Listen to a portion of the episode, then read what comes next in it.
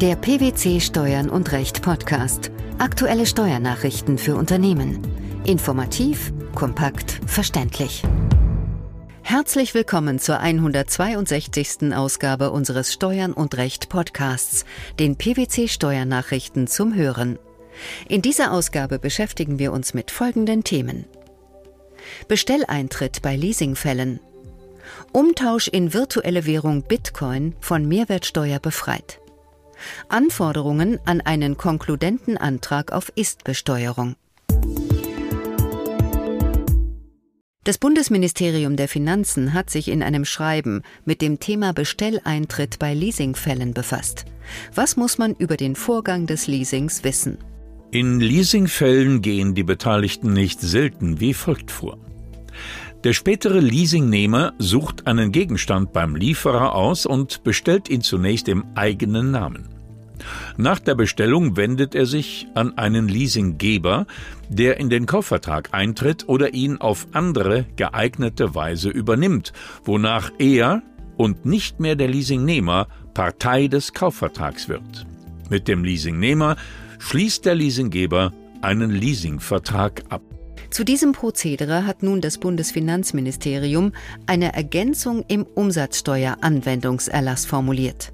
Wieso war ein Zusatz notwendig? Das Umsatzsteuerrecht folgt in der Regel dem Zivilrecht. Leistungen werden grundsätzlich an diejenige Person erbracht, die aus dem zugrunde liegenden Schuldverhältnis berechtigt und verpflichtet ist.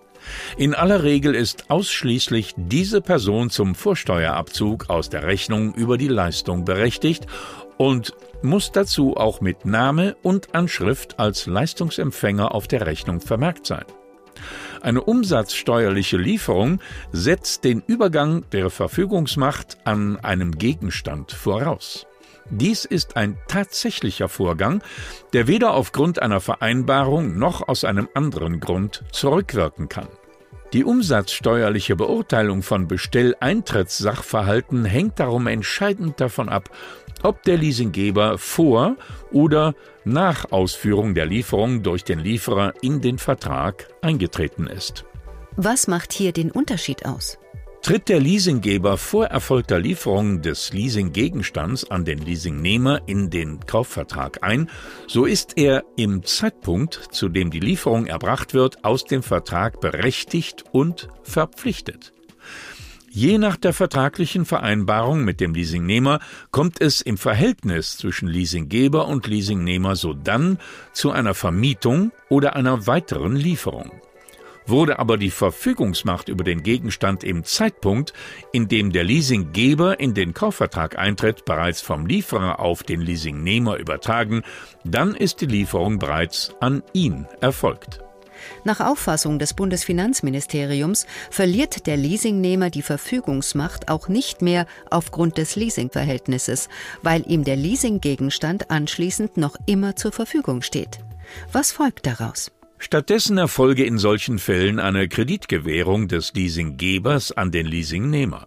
Im Verhältnis zwischen Lieferer und Leasinggeber liege dagegen keine umsatzsteuerlich relevante Leistung vor. Eine nur im Innenverhältnis zwischen dem Lieferanten und dem Leasingunternehmen bestehende Rahmenvereinbarung zur Absatzfinanzierung habe im Regelfall keine Auswirkungen auf die umsatzsteuerlichen Lieferbeziehungen. Um Umsatzsteuer geht es auch im zweiten Beitrag unseres Podcasts. Genauer gesagt um den Umtausch konventioneller Währungen in Einheiten der virtuellen Währung Bitcoin. Dass dieser Umtausch von der Mehrwertsteuer befreit ist, hat der Europäische Gerichtshof in einem schwedischen Fall entschieden. Was genau sind Bitcoins? Sogenannte Bitcoins sind eine virtuelle Währung, die im Internet für Zahlungen zwischen Privatpersonen sowie in bestimmten Internetshops verwendet wird. Die Nutzer können diese Währung auf der Grundlage eines Wechselkurses kaufen und verkaufen. Ein schwedischer Steuerpflichtiger, der beabsichtigte, über ein Unternehmen Dienstleistungen in Form des Umtauschs von konventioneller in die virtuelle Währung Bitcoin und umgekehrt anzubieten, hatte den Stein ins Rollen gebracht und eine Entscheidung des Europäischen Gerichtshofs nötig gemacht. Wie lautet diese?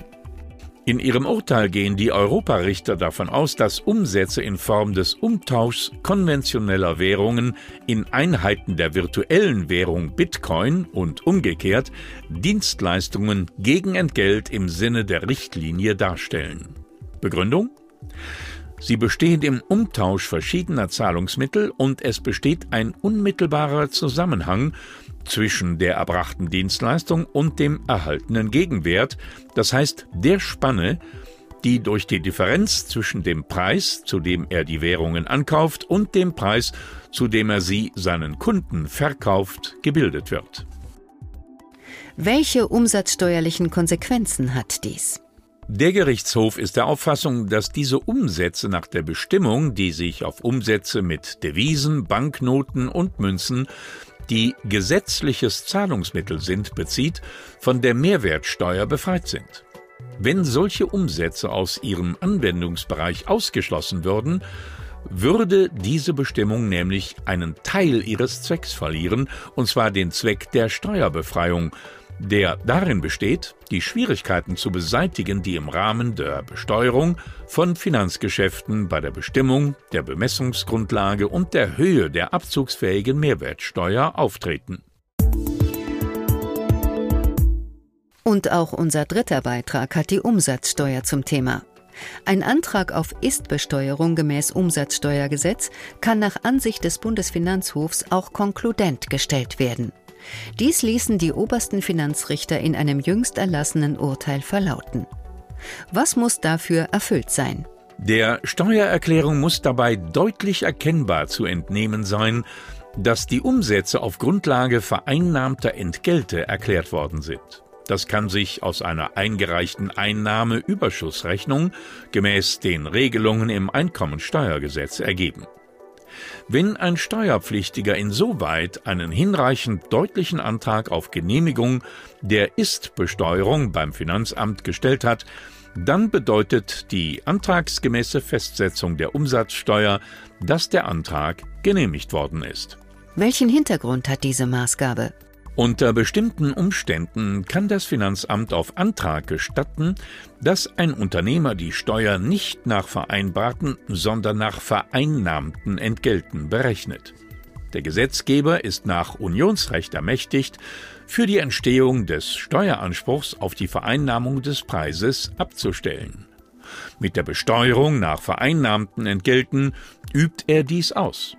Die Steuer entsteht in diesem Fall mit Ablauf des Voranmeldungszeitraumes, in dem die Entgelte vereinnahmt worden sind. Der Bestelleintritt bei Leasingfällen, die umsatzsteuerliche Behandlung des Umtauschs konventioneller Währungen in die virtuelle Währung Bitcoin sowie die Anforderungen an einen konkludenten Antrag auf Istbesteuerung das waren die Themen der 162. Ausgabe unseres Steuern und Recht Podcasts, den PwC Steuernachrichten zum Hören.